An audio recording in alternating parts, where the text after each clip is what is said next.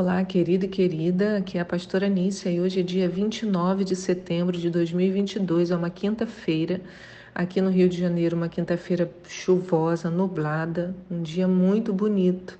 Né? Faz um contraste esse cinza que está no céu, essa um pouco de neblina, com o verde que eu consigo enxergar aqui da minha janela. Olha, é um dia muito especial. Eu sei que para muitos, né, a chuva realmente ela atrapalha, mas a gente precisa de chuva para as coisas brotarem, para a gente ter o alimento, né? É, que o Senhor possa trazer equilíbrio para a terra. Nós vamos devastando as coisas a terra fica desequilibrada. Mas todas as estações têm sua beleza, né? Assim como na nossa vida, né, irmãos? Todas as nossas estações, se nós prestarmos atenção, elas trazem consigo desafios, mas também tem a sua beleza especial, né, daquele tempo que a gente está vivendo, o tempo de hoje, diferente do tempo de ontem, né, das fases da nossa vida.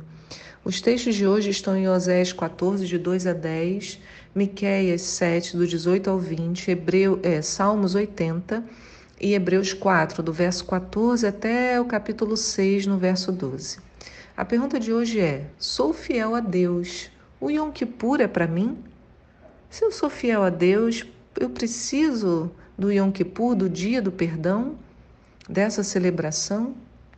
Bom, sem mais delongas, a resposta ao devocional é sim.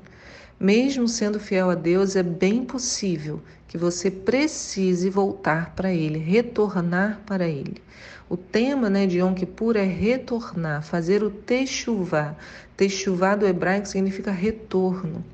Esse tempo especial que estamos vivendo requer de nós uma reflexão, pensar em diversas áreas da nossa vida e como elas estão em relação ao desejo do nosso Senhor para nós.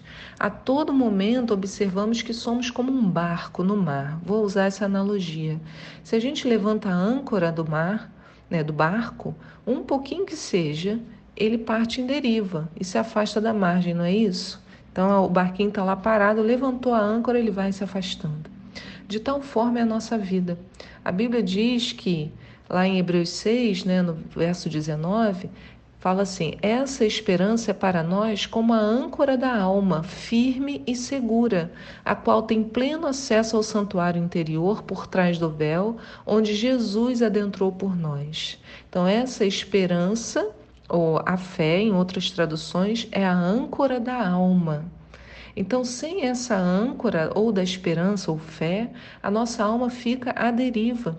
E sem perceber aos poucos, por conta do movimento das marés, isso é, por conta das coisas desse mundo, dos acontecimentos, vamos nos afastando de Deus.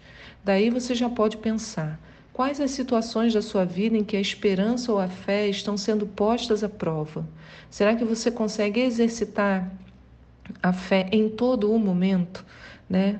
Ou há algumas áreas em que você perdeu a âncora. Certamente nesses casos você se afastou e precisa de retorno.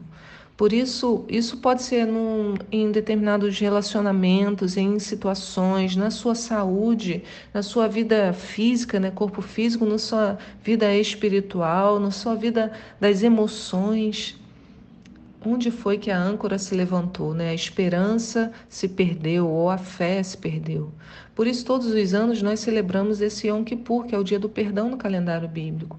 É o dia em que separamos para pensar seriamente sobre nossa condição diante de Deus.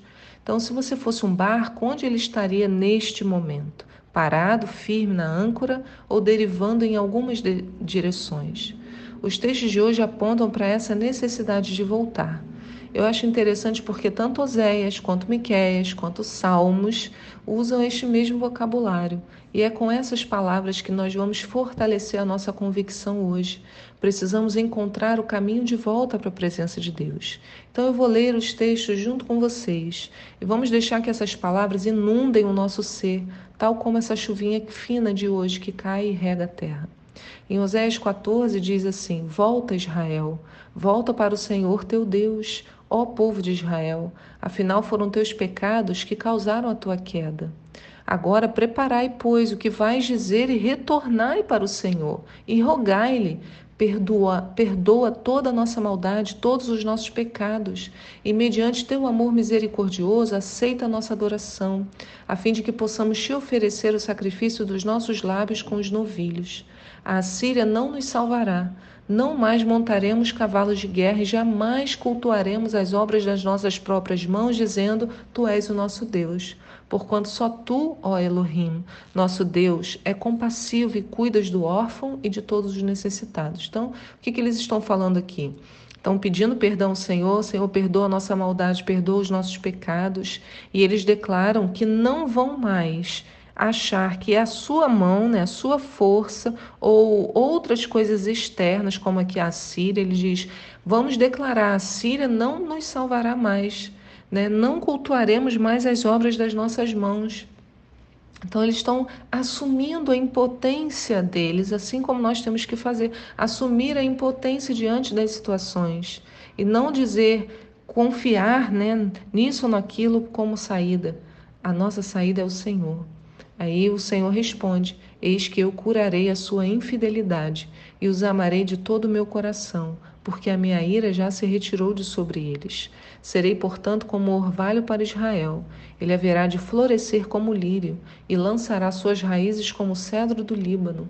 Seus ramos crescerão, seu esplendor será como da oliveira, sua fragrância como a do cedro do Líbano. Os que habitavam em segurança, a sua sombra retornarão.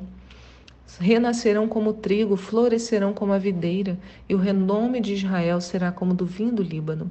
Ó Efraim, o que tenho eu com os ídolos? Eis que eu te ouvirei, cuidarei de ti. Sou como cipreste verde, de mim procede o teu fruto. Que coisa linda que o Senhor fala. Estou ouvindo o teu clamor. Eis que eu te ouvirei e cuidarei de ti né? De mim procede o teu fruto. Então, às vezes, a gente está angustiado, como esse barco, né? Perdido. E o Senhor fala: Não, eu vou te trazer de volta.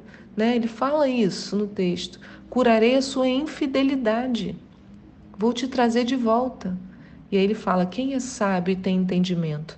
Todo aquele que considera a minha palavra. Quem tem discernimento e bom senso? Aqueles que se dedicam a compreender as minhas orientações. Ora, o caminho do Senhor é a verdade e os justos andam nele. Mas os ímpios e transgressores tropeçaram e cairão. Olha que consolo, né? De novo, essa é a esperança da, que serve como âncora da nossa alma. Aí Miqueias 7, no verso 18, diz: Quem é, pois, comparável a ti, ó Deus, que perdoa todos os pecados e não mais relembra a transgressão do remanescente da tua herança? Eis que tu não permaneces irado para, para sempre, pelo contrário, o teu prazer eterno é demonstrar o teu amor. Olha que lindo.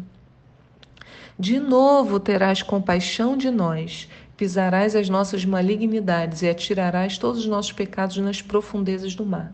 Então, quando ele diz de novo, é porque todo ano a gente entra nessa nesse pedido e de novo o Senhor tem compaixão de nós. Cada ano, né? Cada hora que nós desejamos voltar. Coisa maravilhosa, né? No Salmo 80, olha o que a gente lê.